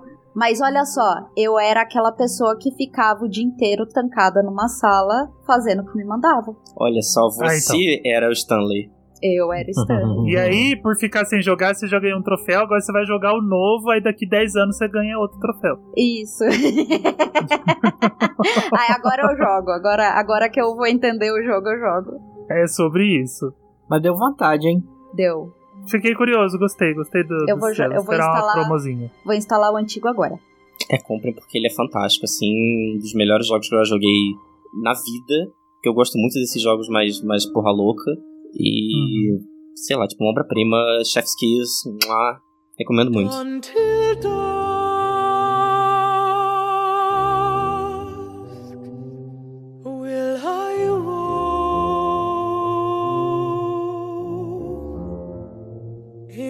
the dark end of night, but the compass brings me light, encouraging and warm the shining hope within this storm.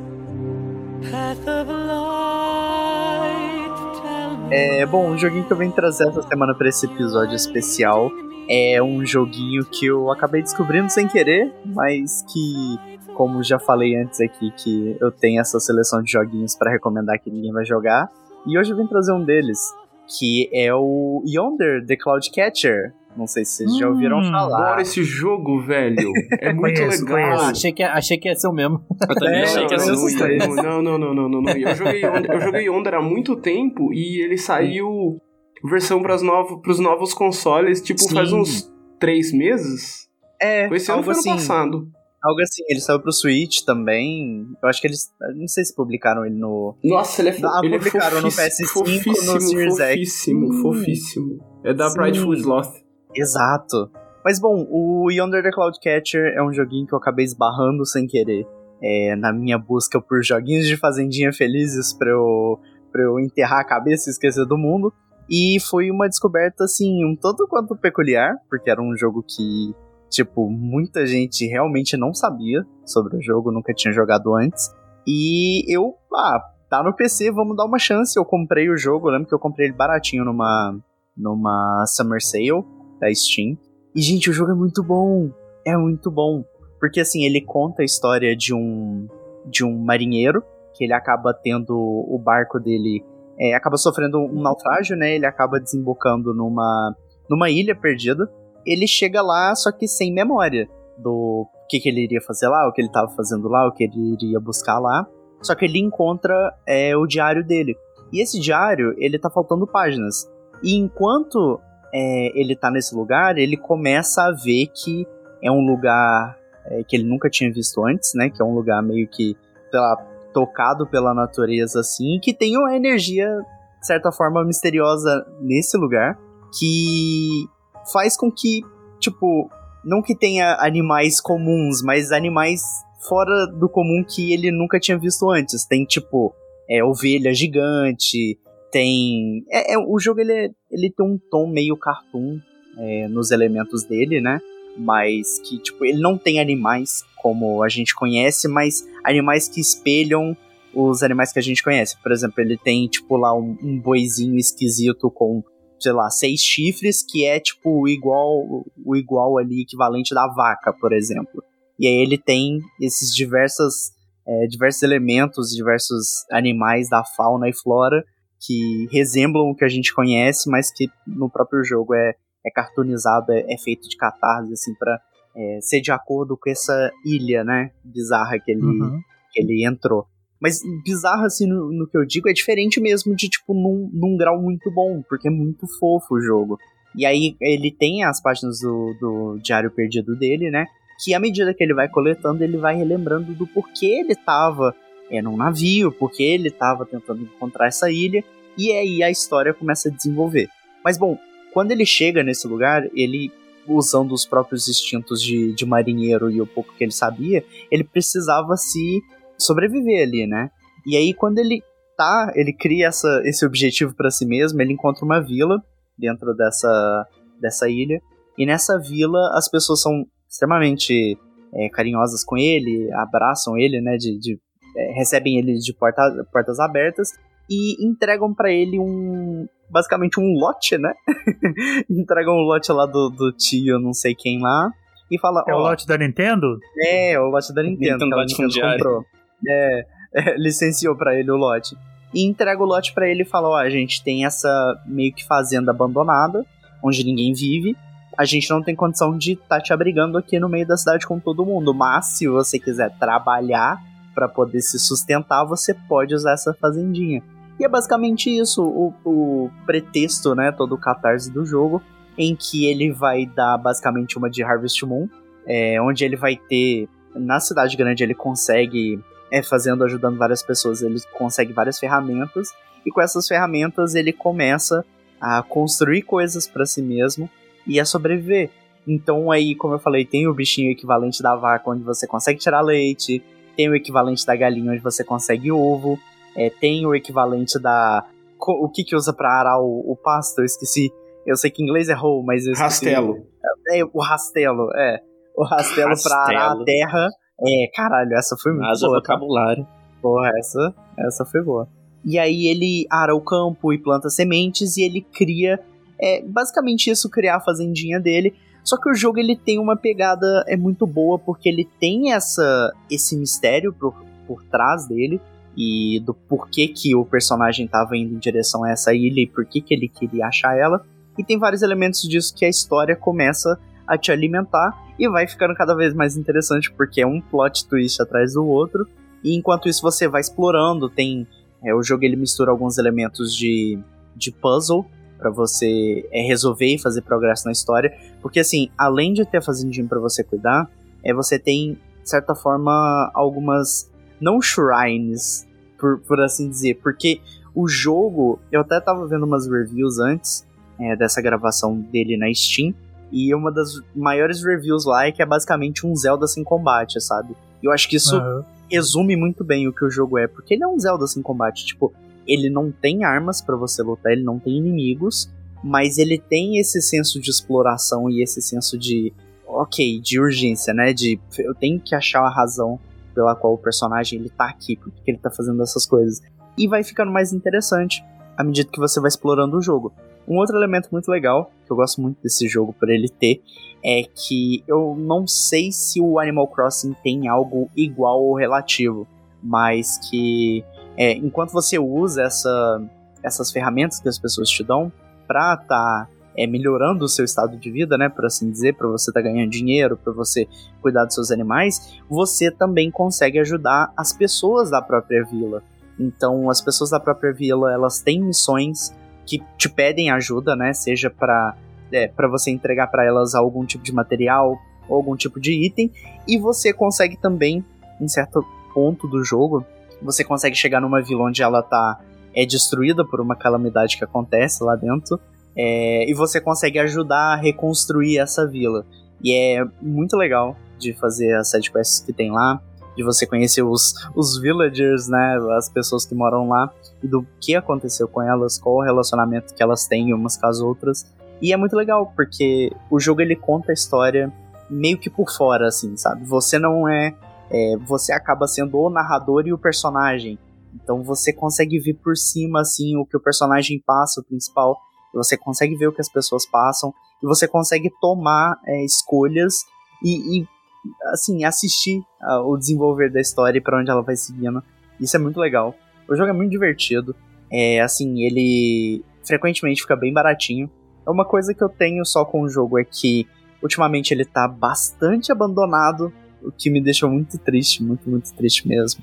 É, ele tem esses elementos muito bons que poderiam ser é, reaproveitados em jogos futuros da, da publisher, ou uh, reaproveitado em outros jogos, ou sei lá, repassado ou inspirado por tudo que ele fez, porque de verdade o jogo é muito, muito bom. Só que ele é muito curto e ele é, Ele é um- atualmente abandonado, então É um grande daqueles simuladores pra você jogar, tipo, tranquilo, né? Porque ele não tem Sim. pressão, tem nada no jogo. não tem pressão, não tem main mission, não te tem história. limite de tempo. Exato. E assim, o jogo é lindo, gente, lindo de doer, sabe? Porque quando fica à noite, o personagem ele saca uma lanterninha que ele carrega e é muito bom você só tipo caminhar no jogo à noite, porque não tem bicho, não tem nada que vai te assustar. É tipo o vento batendo na grama, o vento batendo nas pedras da montanha e você só explorando e, e curtindo a musiquinha que o jogo tem. O jogo tem uma trilha sonora muito, muito boa.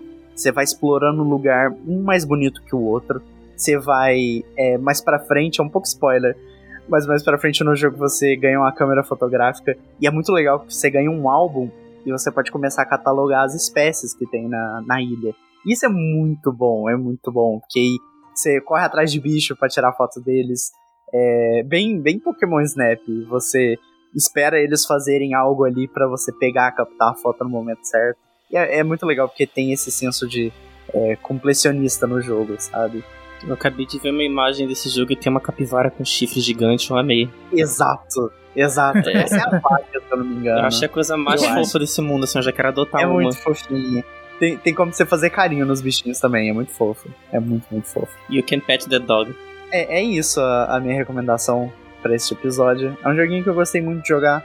Uma pena que ele tá extremamente abandonado. Muita gente não fala sobre. Mas que eu guardo no coraçãozinho e eu joguei tipo umas 60 horas dele e mal vi o tempo passar. Então, recomendo, recomendo muito. Cérebro lisinho, né? Lisinho, lisaço.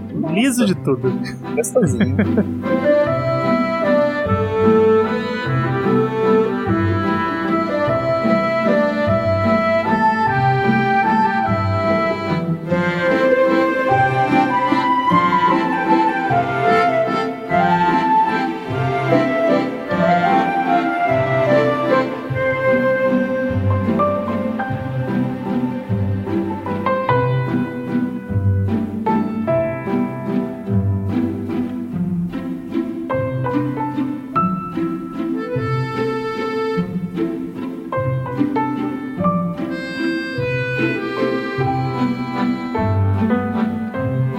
Deixa eu falar sobre o jogo, que é um jogo.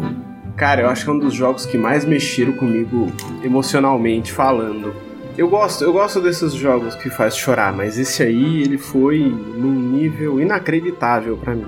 É, tá disponível no, no Game Pass, acabei de olhar aqui, mas ele saiu antes pra, pra Play, Switch, eu acho que Xbox ele foi lançado depois. E o jogo que eu estou falando é o Farming Simulator, ou melhor, o simulador que você controla o barquinho dos mortos, que é Spiritfarer. Spiritfarer. Uh, Esse jogo Ah, esse é jogo- perfeito. muito Nossa, bom. tenho muita vontade de jogar. Ele é Parece maravilhoso. muito legal. Ele, pa- ele parece ser longo, né? E aí. Não, ele é profundo. É só isso que eu tenho pra falar. eu, acho que é o, eu acho que é o texto mais legal que eu já escrevi, o vídeo mais legal que eu já produzi, depois da história do Kingdom Hearts, obviamente. O que ele é? Ele é basicamente um jogo onde você controla uma barca, uma menina chamada Stella, que ela comanda um barquinho no como se fosse uma espécie de purgatório, onde ajuda alguns espíritos a passarem de uma vida para para outra ou para algum tipo ir além. E o legal é que você vai conhecendo personagens ao longo da ao longo da sua jornada, conforme você vai conhecendo mais da história, você vai entendendo que aqueles personagens têm alguma relação com a, os protagonistas. Não relação direta, mas alguma relação indireta em algum momento que cruz- se cruzou em algum momento. E cada, cada um dos personagens tem a sua história que você vai descobrindo, indo nas ilhas, falando com as pessoas e restaurando as memórias. E, assim, o jogo é inteiro representado com os animais antropomórficos, né? Então todo mundo meio animal, meio humano. Ela é uma pessoa normal, você tem um gatinho que tipo é um gatinho com uns instrumentos que te dá um instrumentinho de luz que você usa isso para comandar o barco. E esse barco você vai andando de ilha em ilha e vai construindo as casas para cada um dos personagens, vai construindo as estações de trabalho, então ele vira praticamente um, um simulador ali de um jogo de gerenciamento, basicamente, porque você tem que coletar recursos para fazer e andar com a história de cada um dos personagens.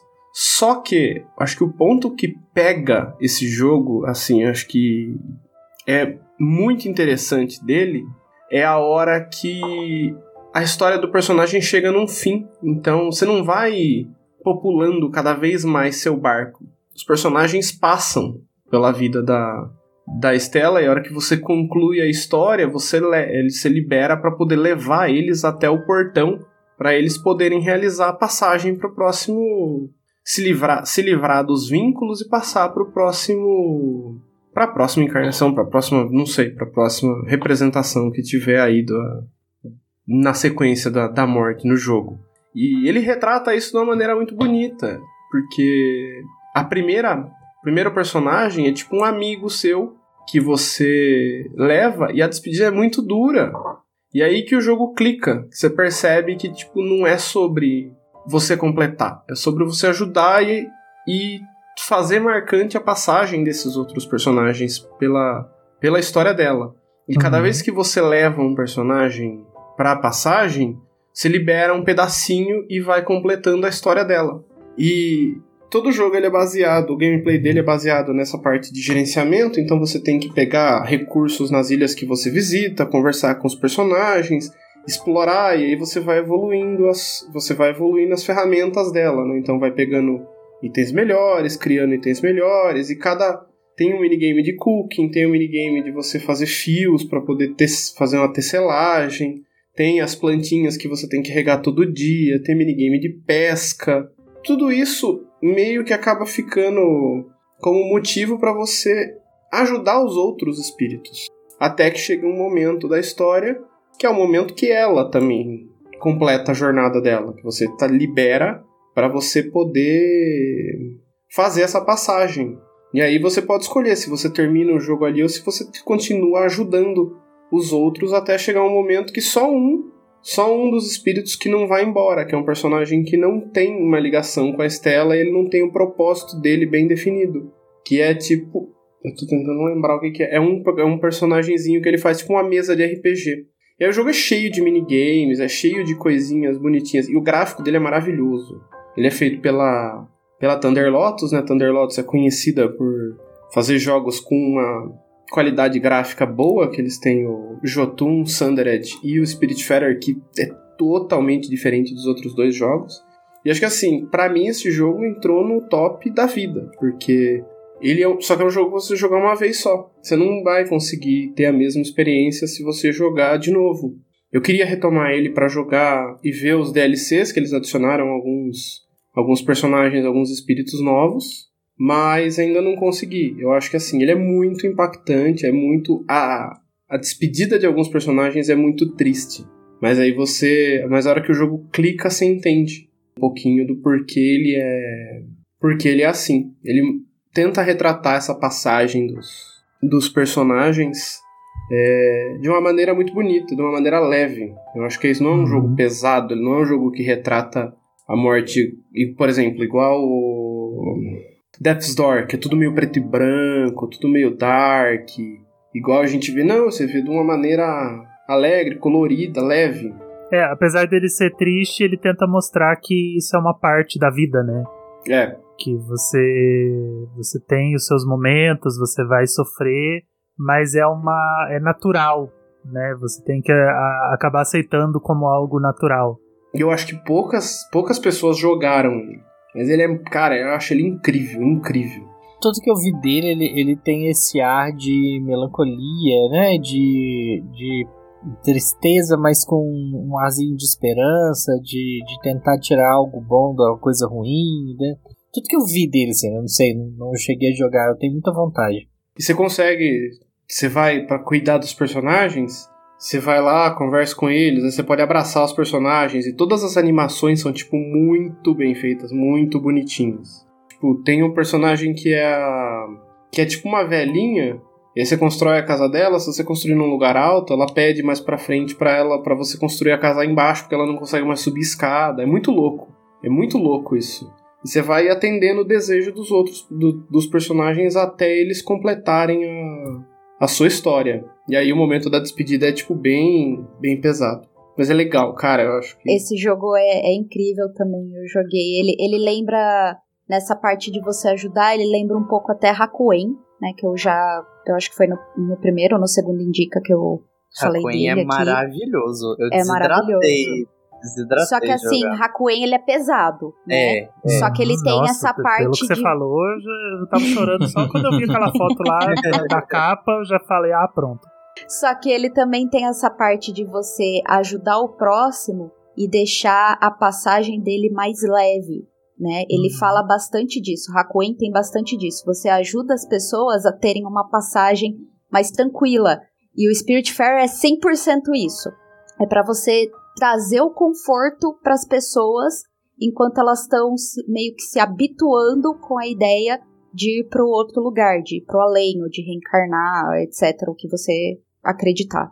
Então ele traz muito essa, essa ideia para mim de vou ajudar a pessoa para ela ter o máximo de conforto possível e também porque ela merece, porque todo mundo teve uma vida dura, né? Uhum. Todo mundo passou por momentos difíceis, então todo mundo me- merece um pouquinho de conforto antes de partir. É maravilhoso, é fantástico.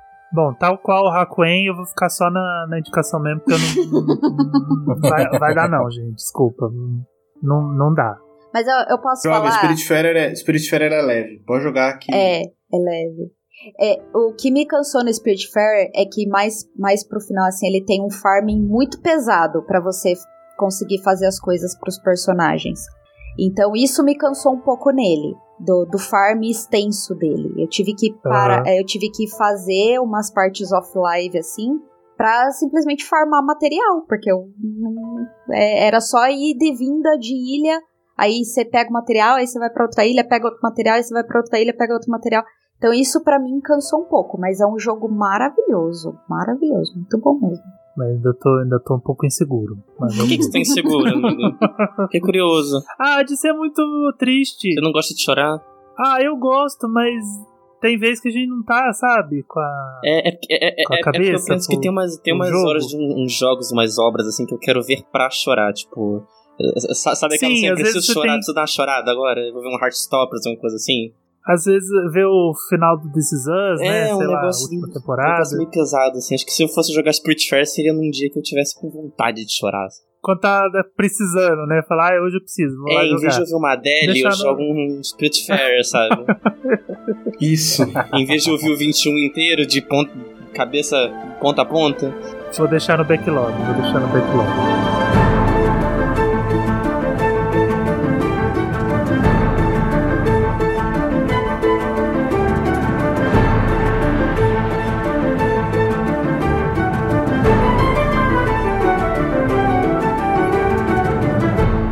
Foi sucesso, hein? Esse episódio eu tô com ele na cabeça desde que o fator replay- foi criado. Eu queria muito fazer um episódio desse, da gente trazer os joguinhos de surpresa. E foi legal, foi legal. Foi Fui surpreendido pelas indicações dos amiguinhos. Acho que todo, todo, todo indica tinha que ter surpresa. O Mas próximo, aí de, vai matar as capinhas. o próximo, o próximo eu vou falar de surpresa, eu vou falar do Unsighted. É, nossa, surpresa, ninguém sabe. Ninguém sabe, sabe. Que, que ele vai trazer o Unsight. Mas foi legal, gostei. Foi legal a gente ter feito essa, essa indicação surpresinha e também ter feito essa surpresa para quem tá ouvindo. Então a gente não divulgou fotos do que ia rolar nesses episódios, a gente fez totalmente na surdina. Então se você se deu ao trabalho de clicar numa capa em branco e vir ouvir esse episódio, eu só quero agradecer de coração por ter se jogado de cabeça nessa brincadeira com a gente, de ter vindo ouvir esse episódio sem saber do que se trata, sem saber do que a gente estava falando. Então, obrigado de coração por todo mundo que está acompanhando o nosso trabalho e resolveu se jogar de cabeça nesse episódio de Indica que foi surpresa. E enquanto você está ouvindo aí o seu episódiozinho, não esquece de assinar o feed do agregador que você estiver ouvindo o episódio, porque isso é muito importante pra gente. A gente recebe notificação de download, a gente recebe estatística e você não perde um episódio. Sempre que a gente voltar aqui para trazer dica, para trazer um tema, a gente vai ter que correr aí com o especial do Xenoblade, porque a Nintendo matou nosso cronograma, então segura aí que Xenoblade 2 está a caminho.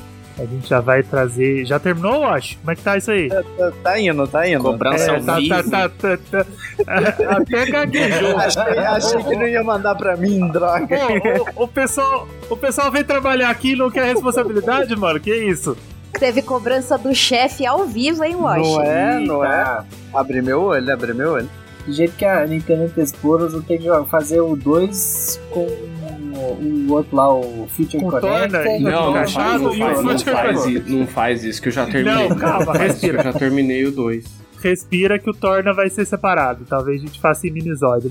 E não esquece de seguir a gente nas redes sociais. A gente tá no Twitter barra Fator Replay. É lá que a gente vai postar todos os episódios. A gente posta notícia de game todo dia, novidades, informações. E a gente também tá muito ativo agora na Twitch. A gente já deslanch- deslanchou a nossa Twitch. Então a gente tá indo lá quase todo dia, né? De vez em quando não dá, de vez em quando dá. Mas a gente tem uma surpresinha aí pra vocês em breve, inclusive, então vai começar a ter lives até em dia de gravação. Ainda não é os episódios ao vivo, a gente tá se preparando pra isso, mas se prepara porque em breve vai começar a ter live até nos dias de gravação. E a gente tá fazendo live lá quase todo dia. A gente tá com agora, agora com a série Quinta Hearts, que já tá rolando há algumas semanas e tá dando muito certo, tá sendo muito legal. A Becca tá jogando o primeiro Kingdom Hearts lá pra gente, porque nem todo herói usa capa. então segue a gente também lá na Twitch, barra Fator Replay. Todos os links das nossas redes sociais estão na descrição desse episódio. Twitch, Trovo, YouTube, Twitter. A gente tá em todas, a gente ainda não tem material em todas, mas a gente vai começar a produzir materialzinho legal pra todos. A gente tá postando os nossos episódios também no Instagram. E segue a gente também nas nossas redes pessoais. Eu sou o arroba oangelups, isso no Twitter, né? Arroba oangelups, o Flávio, arroba Flávio Altamilde, o Renan, arroba Renan FKT, a Kelzinha, arroba KelFLuz, o Muri, arroba e o Wash, arroba. Marca a gente lá nos episódios, fala que vocês estão gostando, marca o perfil do Fator Replay, conta pra gente quais episódios, quais jogos vocês querem ouvir nos próximos Indicas, talvez Indica Surpresa, fazer outros Indicas temáticos. Manda dica, sugestão, crítica pra gente. Vocês podem mandar por e-mail também, no fatorreplay.gmail.com, que a gente tá lá para receber as novidades de vocês, as informações, as críticas, as sugestões. A gente quer que vocês conversem com a gente. Manda DM, manda e-mail, marca a gente para falar dos episódios. A gente quer que vocês venham falar pra gente que vocês estão ouvindo, que vocês estão gostando. E enquanto a gente prepara para fazer talvez mais um dica surpresa com todos os jogos que vocês já sabem que a gente vai fazer, né? Porque a gente não para de falar dos jogos que a gente vai trazer aqui. Fica com a gente que você tá no Fator Replay e semana que vem a gente volta. Um beijinho e até mais. Tchau, tchauzinho. Beijos. Tchauzinho. Tchau. Declarem seus impostos de